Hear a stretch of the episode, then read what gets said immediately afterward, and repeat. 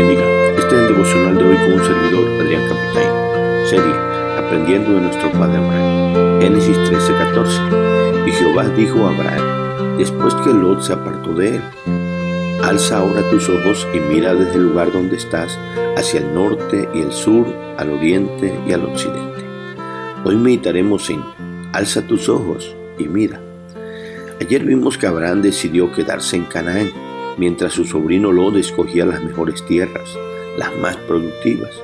Y quizás para muchos Abraham había desaprovechado la oportunidad de su vida y había perdido mucho, pero hoy veremos que fue todo lo contrario. Primero, Dios le habla en el momento adecuado.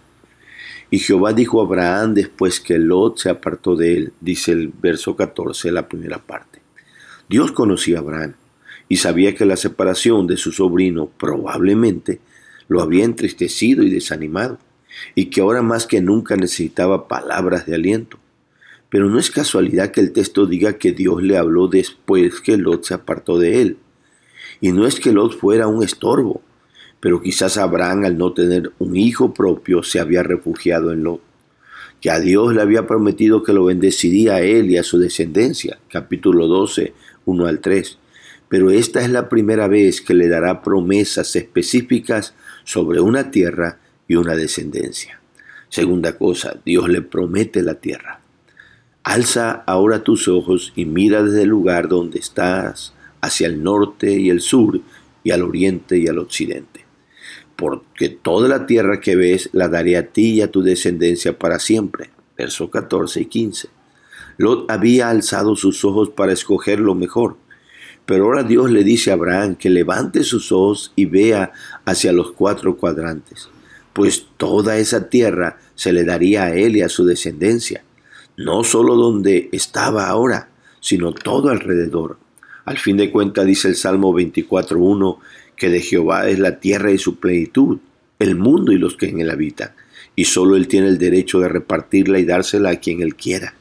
Tercer cosa, Dios le promete una gran descendencia. Dice el verso 16, y haré tu descendencia como el polvo de la tierra, que si alguno puede contar el polvo de la tierra, también tu descendencia será contada. Pero ¿para qué quería Abraham tierra si no tenía descendientes? Así que Dios le prometió una descendencia que sería incontable, pues el polvo no se puede contar. Así sería su descendencia. Después le diría que su descendencia sería como las estrellas y como la arena del mar. Génesis 15, 5 y 22, 17. Como diciéndole, para que no extrañes a tu sobrino Lot, te daré hijos tuyos. Cuarta cosa, Dios lo manda que se levante. Levántate, dice el verso 17 y el 18. Ve por la tierra a lo largo de ella y a lo ancho, porque a ti la daré. Abraham, pues, removiendo su tierra, vino y moró en el ensignar de Manré, que está en Hebrón, y edificó allí altar a Jehová. Aunque levantarse era una acción literal, creo que Dios le conocía bien a Abraham y sabía que anímicamente y emocionalmente Abraham estaba por los suelos. Y por eso es que le dice, levántate y empieza a recorrer la tierra. Y Abraham lo hizo. Pero vea que al remover su tienda o casa de campaña, no eh, la fue acercando a Sodoma, ni tampoco a las grandes ciudades, sino que escogió morar en el encignar de Manré, que está en Hebrón, allí cerquita de donde estaba Betel, casa de Dios, y edificó allí altar a Jehová. Él estaba agradecido y por eso edifica el altar, porque Quiero ofrecer sacrificios, adorar y estar en comunión con ese Dios maravilloso que estaba dándole promesas y estaba levantándole el ánimo después de la separación de su sobrino. Veamos las lecciones prácticas. Oh mis hermanos, primero que nada confía en Dios, pues Él te conoce y sabe cuándo necesitas un mensaje de aliento de su santa palabra. Dios hablará a tu vida con una porción bíblica con una buena prédica de tu pastor en el momento más oportuno. Créelo, hermano.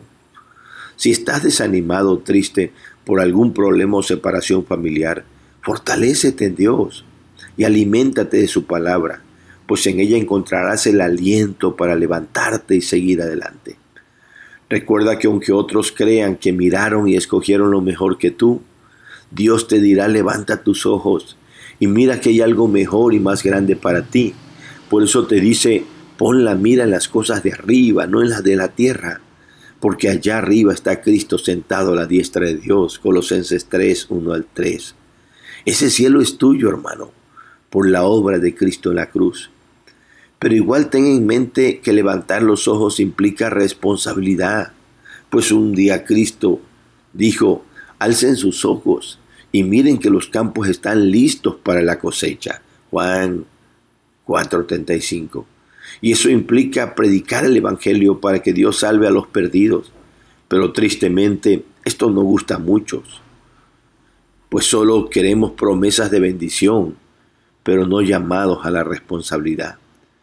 Aunque esa bendición de descendencia fue específica para Abraham, igual aplica para nosotros, hermanos pues por medio de ella somos bendecidos, ya que su descendencia, Isaac y Jacob, de esa descendencia vino Cristo, nuestro Salvador, y por él son benditas nuestras familias, conforme a sus promesas de Gálatas 3:16, Hechos 3, 25 y 26. Después de escuchar o leer la palabra de Dios, levántate como Abraham, del desánimo y de la tristeza, Obedece el llamado de Dios y levántate de los muertos y te alumbrará Cristo, como dice Efesios 5:14.